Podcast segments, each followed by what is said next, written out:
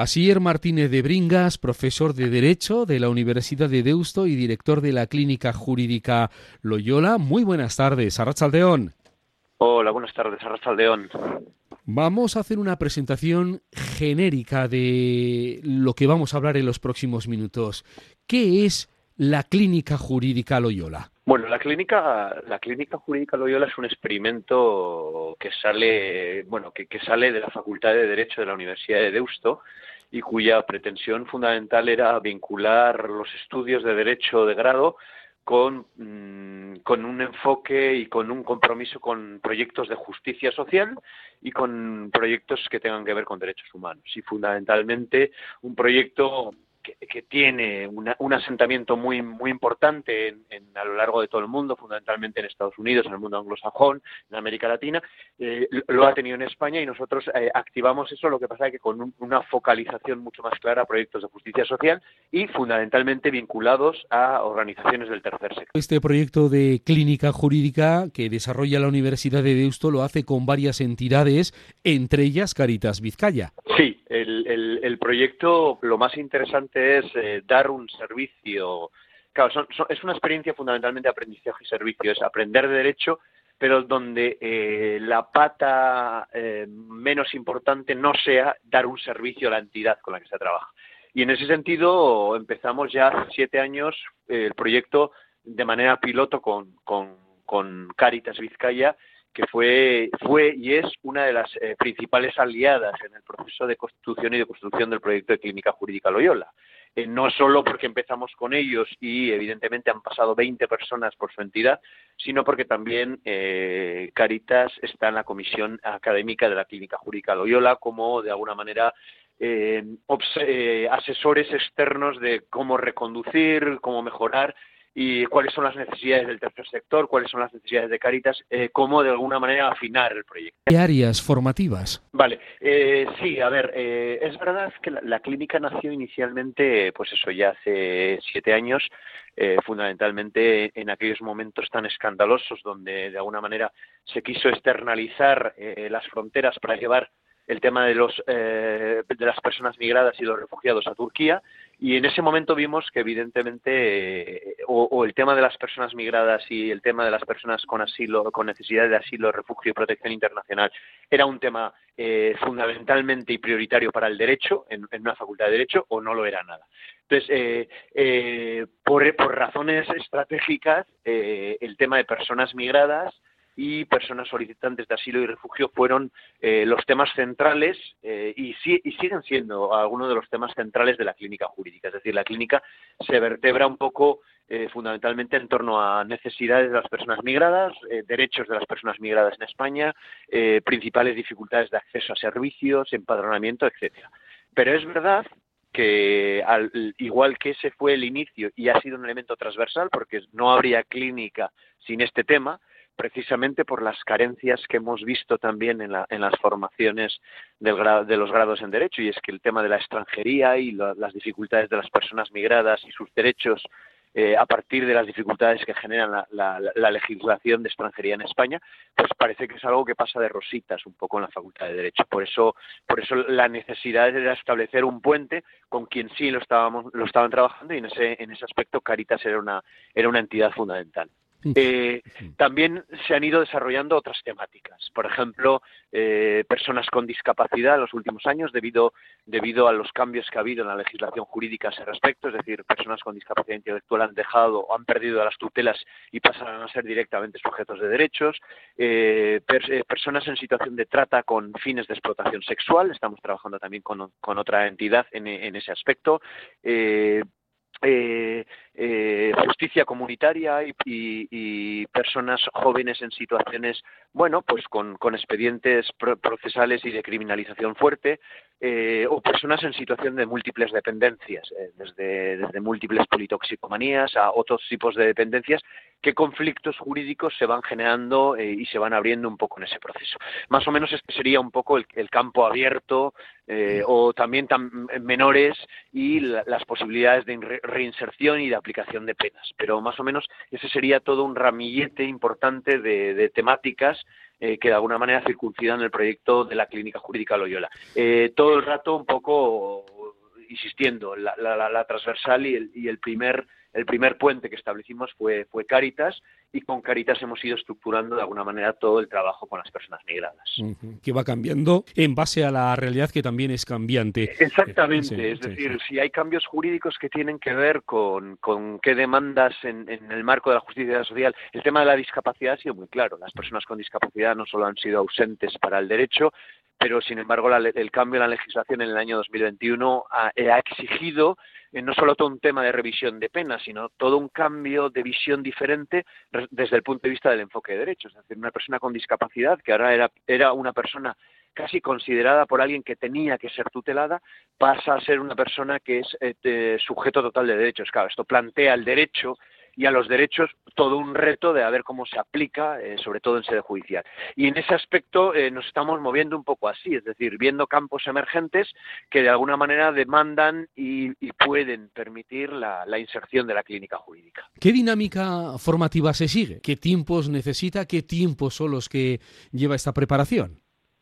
Vale, muy bien. Eh, sí, normalmente ese, es un, ese es un tema importante porque, claro, dijimos, si tiene que ser una experiencia de aprendizaje para, nuestros estudiantes, eh, también debe ser una experiencia de servicio, no, no hacerlo de siempre, que la universidad, por eso lo diferenciamos de prácticas. La, la universidad hace las prácticas en un sitio, eh, pero no reinvierte, no reinvierte eh, o no responde un poco a las necesidades de la entidad. Entonces, eh, desde ahí decidimos que la, implicación del estudiante fuera todo un año, porque y no, no, no, no normal, la normalidad es que las prácticas duren, por ejemplo, desde, desde octubre hasta enero. Pero dijimos, eh, si queremos dar un servicio para cuando una persona empieza a aprender con una entidad y la entidad le ha dado todo a la formación, eh, estamos en enero y, tiene que abandonar el proyecto. Entonces decidimos desde el principio que el proceso formativo en clínica fuera de un año, es decir, desde junio, un año escolar, desde, desde octubre hasta junio. Y en ese, en ese proceso eh, decidimos eh, que eh, en el inicio el, primer, las primeras dos semanas de septiembre hubiera una formación intensiva de 20 horas que tenía que ver con eh, la aplicación de los derechos de las personas migradas, la ley de extranjería, su reglamento de aplicación, asilo, refugio y otros otros elementos formativos, en, los que desde el principio ha estado implicado eh, Caritas también en el proceso formativo de, de la clínica jurídica. A partir de ahí lo normal es que ya en octubre mm, los estudiantes vayan a la sede y tengan y funcionen fundamentalmente con un tutor eh, interno propio de, la entidad, en este caso sería de Caritas, eh, o de otra entidad, y un tutor externo de la propia universidad que a lo largo de todo el curso lo que hace es un seguimiento de avances, dificultades, problemáticas, eh, evaluación o eh, apertura de nuevos campos de emergencia que igual el año que ha pasado no se hicieron, pero este año, por ejemplo, irrumpen, como fue el caso de, la guerra Rusia-Ucrania, ¿no? que, obligó a la, a la clínica a adaptarse a un proceso y generar una especie de guía de instrucción sobre qué tipo de derechos y accesos básicos iban a tener las personas migradas procedentes de Ucrania como consecuencia de la guerra. Adquiridos los conocimientos, ¿cuál es el siguiente paso? El siguiente paso, eh, lo normal es, eh, es verdad que hay varios formatos de clínica, lo, normal es eh, que, el, que se dé un compromiso directamente con la entidad de tener una presencia de uno o dos días en la entidad. Entonces, si se va a trabajar problemas de rentas de garantía de ingresos o si se va a trabajar problemas de acceso a políticas de vivienda por parte de las personas migradas, lo normal es que en las entidades se acompañe con la persona interna, con la persona que tiene conocimiento jurídicos, eh, problemas eh, eh, se, atienda directamente al usuario, en este caso una persona migrada que pueda estar en Colombia con un problema de empadronamiento, el estudiante oiga el caso, lo forme, lo instruye y de alguna manera, si hace falta de alguna manera hacer un tipo de revisión jurídica más profunda, como un recurso de reposición, pues que ese, ese sea el proceso que se va haciendo en el proceso de aprendizaje. O sea, los primeros dos meses son dos meses de atención de, de cuáles son las principales demandas, de tener una atención y, eh, y una escucha activa, desarrollando otro tipo de competencias muy típicas o muy prototípicas del trabajo y de la educación social. Es decir, que el jurista de alguna manera se ponga en las botas de lo que es un acompañamiento básico desde un enfoque de derechos y a partir de ahí, después de lo oído, porque los juristas estamos muy acostumbrados a dar recetas y, y, a no acompañar, a no escuchar. Aquí, de alguna manera, una de las competencias básicas que sería la interculturalidad y la escucha activa sería, bueno, ¿qué te pasa a ti cuando oyes las necesidades de uno de los tuyos? Incluso eh, personas que además pueden tener tu edad, tú tienes 21, 20, años, estás atendiendo gente que está al otro lado de la barrera, eh, con una serie de necesidades y dificultades enormes, entonces acompaña ese proceso, pero acompáñalo desde una perspectiva jurídica. Decías que hay distintos formatos de clínica jurídica. Sí, sí, eh, claro, la, clínica en, sus siete años de creación ha ido evolucionando. Entonces, eh, de alguna manera podemos, podemos hablar como de tres grandes líneas de trabajo. Una primera línea es el trabajo directo con las entidades eh, del tercer sector, es decir, eh, para nosotros fue prioritario decir, no creamos las necesidades, no exploramos, sino miramos en Vizcaya fundamentalmente lo que hay y entidades que están trabajando muy bien, nos vinculamos a ella y empezamos a trabajar con ellas porque ellos ya tienen el campo trillado. Esa es una, digamos, la integración en entidades del tercer sector que ya tienen un campo de trabajo en materia de justicia social y enfoque de derechos. Otra que la hemos ido creando también a partir de esta, es decir, no, nacen de la nada. La, primera opción nos da la medida de que las entidades eh, tienen ciertas necesidades, por ejemplo, la necesidad de hacer investigación, que es lo que podría ofrecer la universidad, y que debido al, ritmo diario y a las dificultades de trabajo diario que pueden tener las entidades, no lo pueden hacer. Entonces, eh, eh, la Universidad de Deusto, la clínica jurídica, de hecho, lo que ha dicho es, bueno, nos podemos ofertar con ciertos estudiantes, no hacer el acompañamiento, pero sí hacer un proyecto de investigación. Por ejemplo, se ha hecho un informe sobre la situación de aporofobia en Vizcaya, eh, se ha hecho un informe en tiempos de COVID sobre el impacto de eh, los derechos sanitarios y derechos educativos, especialmente en las personas migradas en situación irregular, eh, cómo, ha funcionado Osakidecha y cómo ha funcionado la estructura pública vasca de educación en ese aspecto y cuáles han sido los las principales brechas o se han hecho, mm, se han hecho otras eh, investigaciones como, por ejemplo, la situación sanitaria de las personas migradas irregulares en España con médicos del mundo. Entonces, de alguna manera la investigación responde a necesidades que tiene una entidad, pero que nunca haría pues porque el día a día no permite eso. Entonces, evidentemente, eh, después de un acompañamiento activo, una serie de entrevistas eh, fundamentalmente a actores y a personas, a informantes claves en el terreno y fundamentalmente de la mano de muchas entidades, se monta, se monta una investigación. Este ha sido el segundo pilar. Y el tercer pilar tiene que ver con la incidencia social, es decir, la posibilidad de hacer eh, praxis o incidencia política sobre las instituciones, o bien sobre la Comisión de Derechos Humanos del Parlamento Vasco, o bien sobre el Ararteco, o bien sobre otras, eh, otras redes u otras entidades políticas, como podría ser la Diputación Foral de Vizcaya, eh, en, en, en, materias que,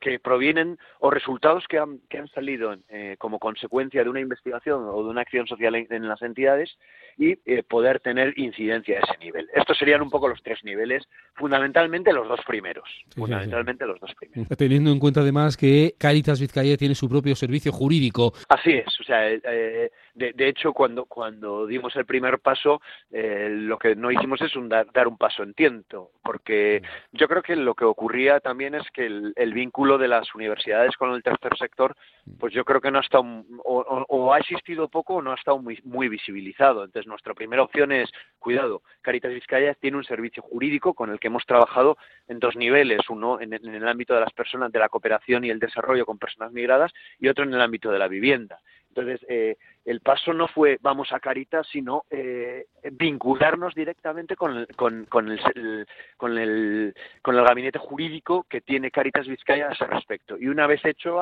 eso, eh, ver de qué, de qué manera podemos colaborar y de qué manera nos podemos insertar. Pero de alguna manera ahí es siempre Caritas la que de alguna manera diseña el campo, incide sus líneas de necesidad y de actuación y de alguna manera nos dice, nos habilita y nos dice, aquí podría ser un sector emergente o puede ser un, un elemento interesante de trabajo. Desde ahí, ¿cuáles son los sectores más vinculados en la clínica jurídica y Caritas Vizcaya? Bueno, con la, con la clínica jurídica fundamentalmente los, los, sectores más vinculados han, han, sido personas migradas y el tema de la vivienda eh, como un conflicto estructural a partir de la, legislación vasca de vivienda del 2015. Pero fundamentalmente ha sido el, trabajo con personas migradas, eh, ahí la, ahí el, el, vínculo fundamentalmente ha sido la, la, la, figura de Susana Cuesta, que ha sido un, un, actor fundamental para nosotros, no solo, no solo para articular un proceso de, de incidencia sobre eh, las dificultades que tienen las personas migradas de, en, para la inserción en Vizcaya,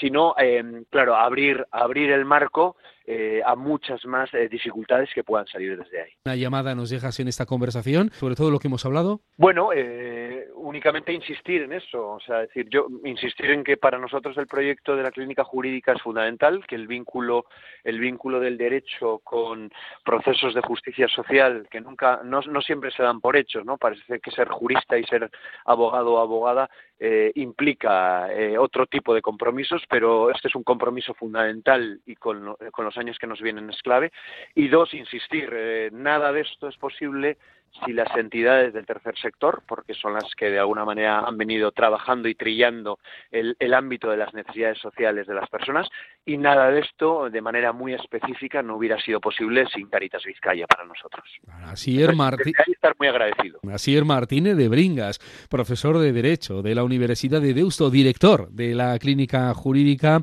ha estado con nosotros hablándonos de este proyecto de Clínica Jurídica Loyola que desarrolla esta Universidad de Deusto con varias entidades entre ellas Caritas Vizcaya. Muchas gracias, muy buenas tardes. Arracha León. Arracha León.